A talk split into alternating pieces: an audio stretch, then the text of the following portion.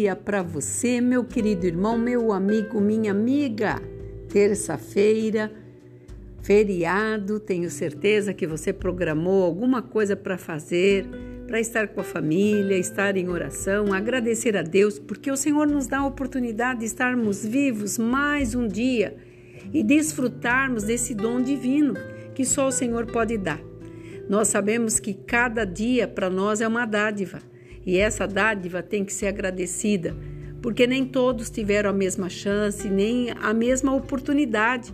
Então eu começo esse dia sendo grata a Deus por toda a oportunidade que Ele nos dá. Aonde Deus opera a alegria, aonde Deus interage, Ele traz descanso. E Ele fala: descanse em mim, espere em mim e todas as coisas serão concluídas. E nós temos que trazer isso para a nossa vida, no, nos nossos dias. É todo dia necessitando de Deus.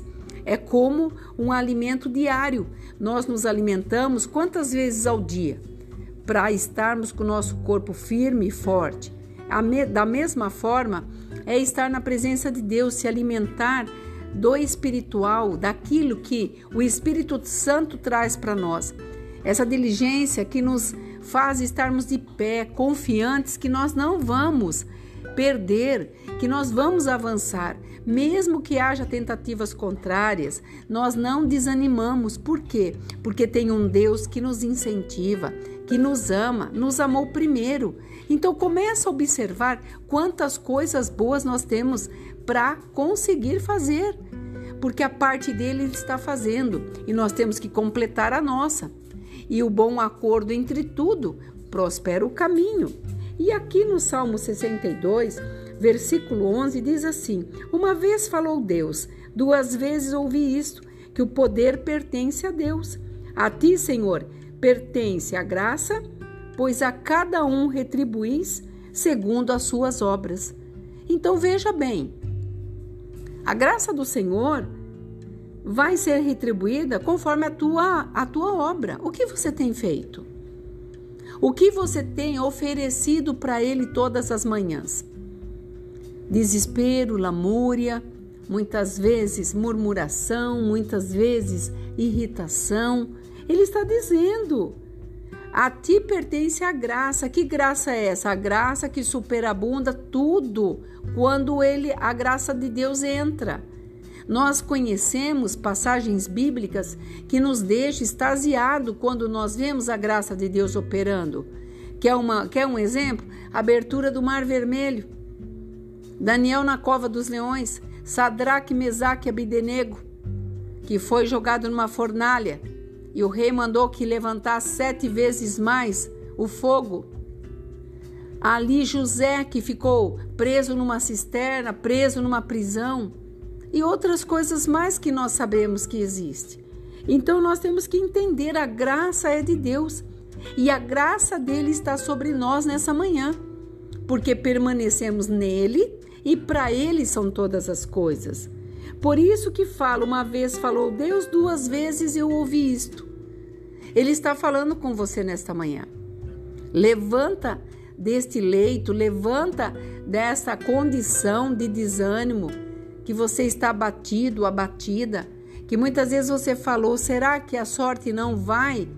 Não vai voltar para mim, não vai estar comigo. A sorte já está com você.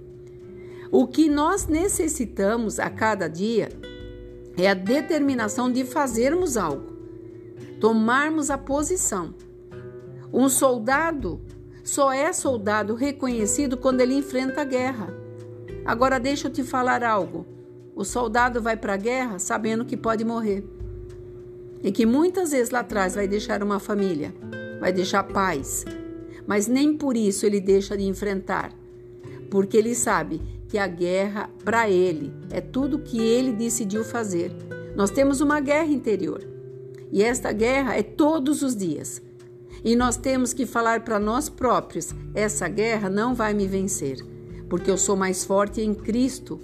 Porque aqui Deus está falando conosco. Quando Davi deixou esse salmo, ele, ele sabia o que ele estava passando. Nós não podemos voltar lá na vida de Davi, mas nós podemos trazer Deus hoje para a nossa vida. para que todas as coisas é, falem mais alto, como no mesmo Salmo, no 5 diz assim: Somente em Deus, ó minha alma, espera silenciosa, porque dele vem a minha esperança. Esperança que renova, esperança que rea, realiza, reativa e que te pega pela mão e diz: Não está perdido, não. Tem muita coisa ainda para você viver. Por isso, meu amigo, minha amiga, não entre em desespero. Não permita que pensamentos que te põem para baixo, que você não pode, que você não consegue, que você não vai chegar, são armas que o inimigo das nossas vidas coloca no nosso intelecto, no nosso psique, para que a gente comece a olhar para a gente e comece a deformar o nosso caráter. Mas o teu caráter foi constituído em Deus. E para Deus é todas as coisas. Então levante, avance. Você tem um projeto? Você tem um plano? Coloque em prática. Se você não pode, tem uma palavra que diz: se não pode correr, ande. Se não pode andar, se ajoelhe. Se não pode andar de joelho, se rasteje, mas não se entregue. Porque a palavra de Deus nos levanta a cada dia para vencer. E eu sei que o Senhor tem um plano maravilhoso para cada um de nós. Seja você um empresário, seja você uma pessoa comum, seja uma pessoa do lar, seja você um jovem, Deus tem um projeto para você e não será frustrado. Eu quero ser boca de Deus nessa manhã. Não será frustrado. Agora só tem uma coisa: depende de você, porque Deus já fez a parte dele. Aqui é a pastora Marina da Igreja Apostólica Remanescente de Cristo. Que essa palavra possa te incentivar não é ouro, não é prata. É muito mais que isso. É a bondade de Deus vindo para nós nessa manhã, para nós tomarmos força e darmos uma direção para tudo aquilo que Ele quer que nós façamos. Que você fique nesta paz. Shalom Adonai.